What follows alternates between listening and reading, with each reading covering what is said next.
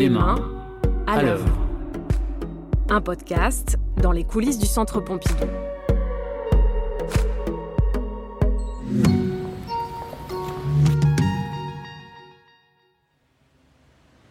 C'est la fin de la journée. On est quelque part à Paris devant un grand bâtiment. Les gens du Centre Pompidou appellent ce lieu Paris Nord. C'est un endroit très confidentiel. C'est ici que se trouvent les réserves du musée, les œuvres de la collection qui ne sont pas exposées, mais pas que. Bonjour madame. Bonjour. Merci. Voilà. Merci.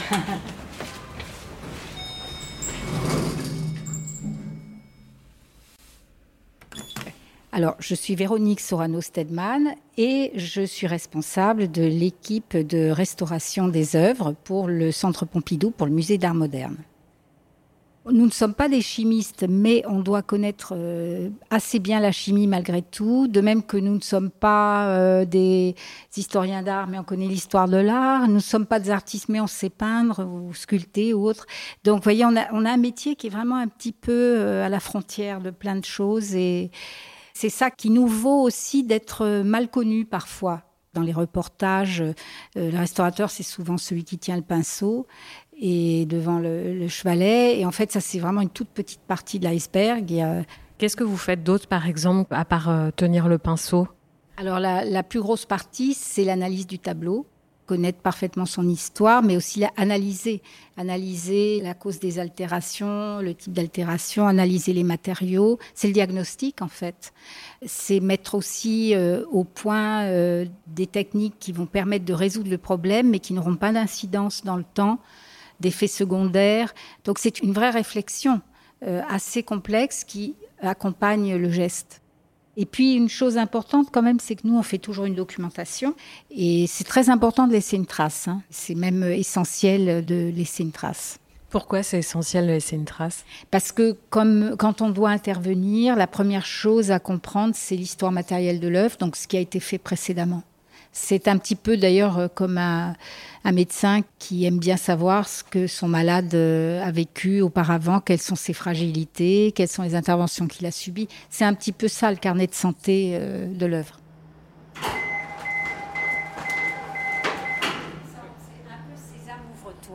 Il y a ce côté-là assez magique aussi, hein, d'être dans une antre extrêmement sécurisée et contrôlée.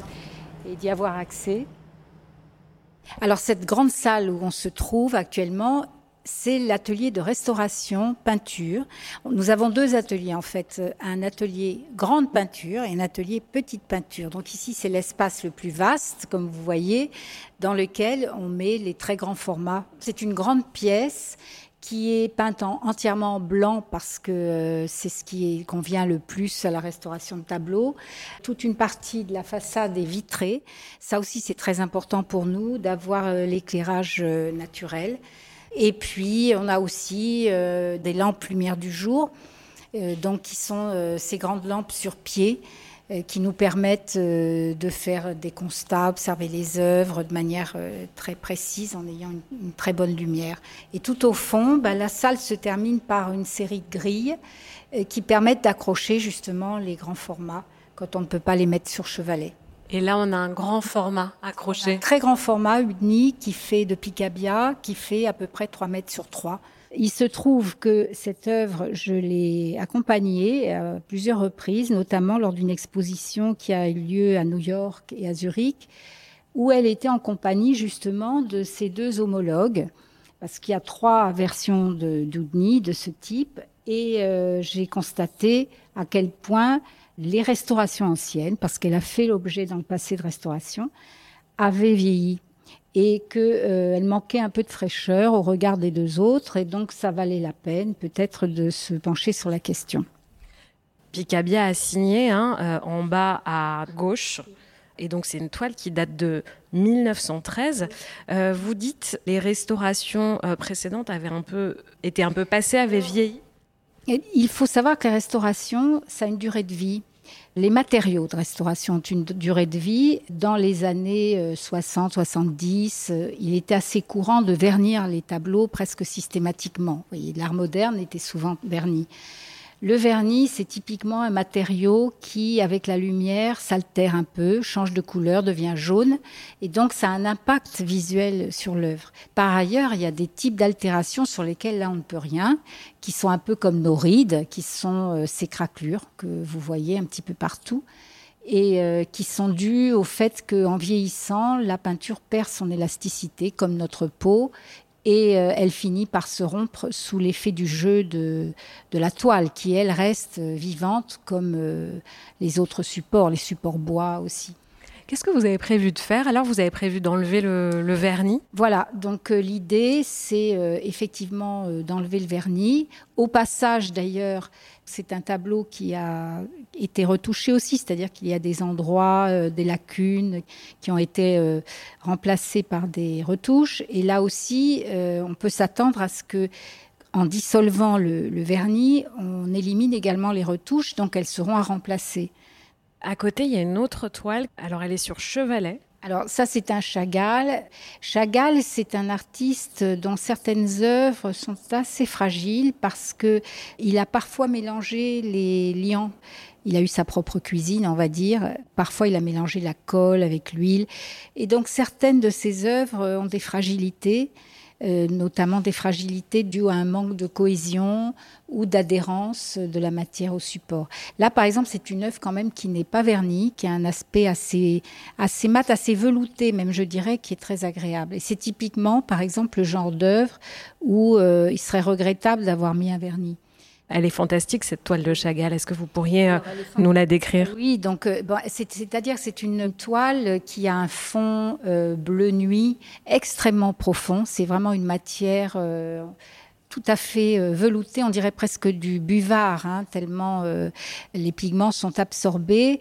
Et puis sur ce fond profond, bleu marine, se détache un coq rouge, d'un rouge très très vif et un personnage qui danse, une danseuse euh, et un trapéziste euh, un petit peu plus à gauche dans le tableau. Et puis il y a aussi ces figures typiques de Chagall, euh, donc de musiciens.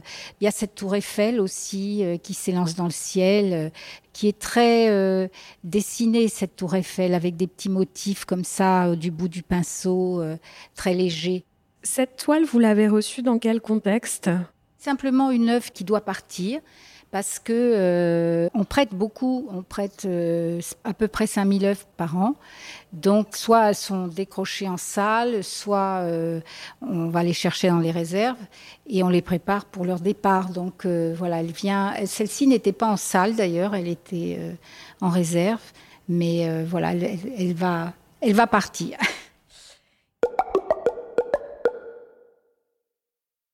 Mois d'août 2020, ouverture du journal télévisé. Il est un peu plus de 18h ce mercredi 4 août 2020. Ces habitants de Beyrouth croient filmer un simple incendie dans le port après une forte déflagration. Quand tout à coup... L'onde de choc a été ressentie à plusieurs dizaines de kilomètres à la ronde. Dans la capitale libanaise dévastée, les blessés hagards tentent de comprendre ce qui vient de se passer. Il y a un autre tableau que je voudrais vous montrer qui demande réflexion et qui est un très beau portrait par euh, Van Dongen et euh, c'est donc une œuvre qui appartient au musée sur Soc de Beyrouth et qui nous a été confiée à la suite de cette explosion dramatique qui a fait énormément de dégâts dans le musée. L'explosion a projeté des débris, en fait, des débris de verre euh, venant des fenêtres. Le plafond s'est effondré aussi. Donc il y a eu euh, à la fois le côté euh, souffle d'explosion et aussi projection de matériaux contendants. Donc la problématique ici, c'est que on a donc un très beau portrait typique de Van Dongen, c'est-à-dire avec un bleu extraordinaire, vraiment des couleurs extrêmement fortes.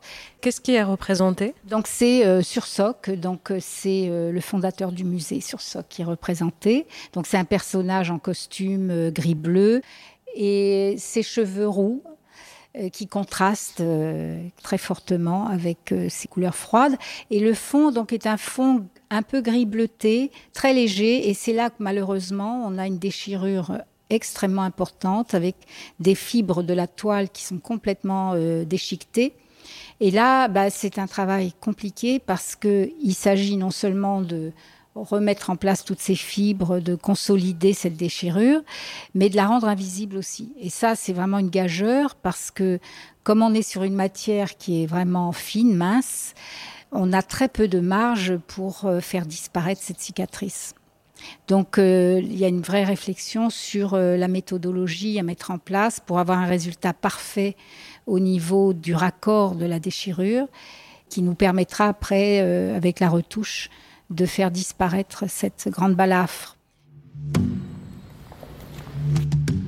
Pourquoi est-ce que vous avez choisi de devenir restauratrice de peinture et pas de sculpture euh, ou euh, même de design hein? C'est possible de restaurer du design? Alors, je pense c'est tout bêtement parce que je suis euh, à l'origine peintre. Pour tout dire, je suis portraitiste d'ailleurs. Mais c'est un peu ma seconde nature, la peinture, le dessin. Donc, ça s'est imposé à moi. J'ai travaillé trois ans à la Galerie des Glaces et euh, à la Galerie d'Apollon au Louvre, à Sceaux également. Euh, donc sur le Brun est un de mes grands peintres euh, que j'adore parce que je le connais bien. Et puis voilà, musée Gustave Moreau, où j'ai dû restaurer environ 200 tableaux. donc je connais très bien aussi. Quand est-ce que vous êtes arrivé au Centre Pompidou? Je suis arrivée en 2010. Mon prédécesseur, en fait, était le premier restaurateur au Centre Pompidou en peinture.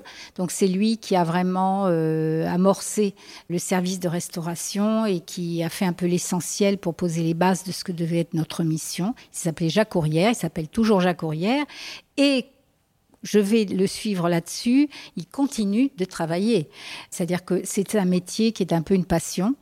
Et donc, euh, je pense comme lui que je vais continuer euh, au-delà du centre Pompidou. Donc, je suis arrivée il y a 11 ans. Est-ce que vous avez une idée du nombre d'œuvres qui sont passées entre vos mains? Alors, je me suis posé cette question assez étrangement. Je pense peut-être euh, entre 400 et, 400 et 500 œuvres. Oui. Et parmi toutes ces œuvres, est-ce qu'il y en a une ou deux qui vous ont marqué? Écoutez, il y a beaucoup d'œuvres qui m'ont marqué. Alors ici, euh, au Centre Pompidou, je ne cacherai pas que mes, grands plaisirs, ça a été euh, bah, Matisse, le bocal au poisson rouge, ça a été la journaliste euh, Sylvia von Arden et les Trois Bleus de Miro. Pour ça, c'est des œuvres que j'ai adoré restaurer. Il y a une chose importante, c'était que dès qu'on rentre dans une œuvre par le biais de la restauration, c'est-à-dire par le biais de sa conception, de sa matière, de sa réalisation, eh ben, on se prend d'amour automatiquement. Il y a une espèce de fusion qui s'opère avec cette œuvre qui fait que c'est notre enfant. C'est un peu ce que vous me demandez, c'est un peu comme si on demandait quel est votre enfant préféré. Voilà, je dirais, pour moi, ça résume tout. Est-ce qu'il y a un artiste qui vous donne plus de fil à retordre que les autres? Alors actuellement, j'ai du fil à retordre, mais je ne suis pas la seule. Mon équipe aussi, avec euh, ce pauvre Yves Klein, dont la, très belle toile bleue de, de Klein a, subi un petit dommage. C'est l'impact d'un doigt d'un visiteur. Et pour l'instant, on se débat un petit peu avec la solution euh, qu'on n'a pas vraiment trouvée. Comme je vous disais, c'est un peu les œuvres euh, très mates, comme ça, avec des matières très particulières qui sont extrêmement difficiles à imiter. Et euh, voilà, on est encore en, attente de trouver une solution euh, convenable. Donc voilà, c'est un peu un cauchemar. Vous voulez dire qu'il y a un visiteur qui a posé son doigt et qu'on a la trace, l'empreinte digitale de ce visiteur? On a une trace claire, une petite trace claire, parce que la matière a été un peu abrasée en surface. On a pourtant le bleu de Klein, hein, donc on pense qu'on a ce qu'il faut, mais c'est beaucoup plus compliqué que ça, parce que c'est un dosage euh, très précis entre le pigment, le liant, et euh, tant qu'on n'a pas la maîtrise parfaite de ce dosage, euh, on n'arrive pas à imiter cet effet. Voilà, c'est difficile. Est-ce qu'il vous arrive d'aller revoir une peinture que vous avez restaurée, d'aller la voir dans le centre exposé? Ah oui, absolument. Je le fais même très régulièrement. Absolument. C'est, je, reviens voir mon bébé. Oui. Pourquoi est-ce que vous y allez? Eh bien, parce que c'est mon bébé, précisément parce que non seulement je l'aimais avant, mais je l'aime encore plus après, parce que j'ai été très proche un bon moment. Et je pense qu'on a une espèce de d'attention jalouse pour les œuvres dont on s'est occupé. Vous venez d'écouter Les mains à l'œuvre, un podcast du Centre Pompidou. Merci et à bientôt pour une nouvelle rencontre.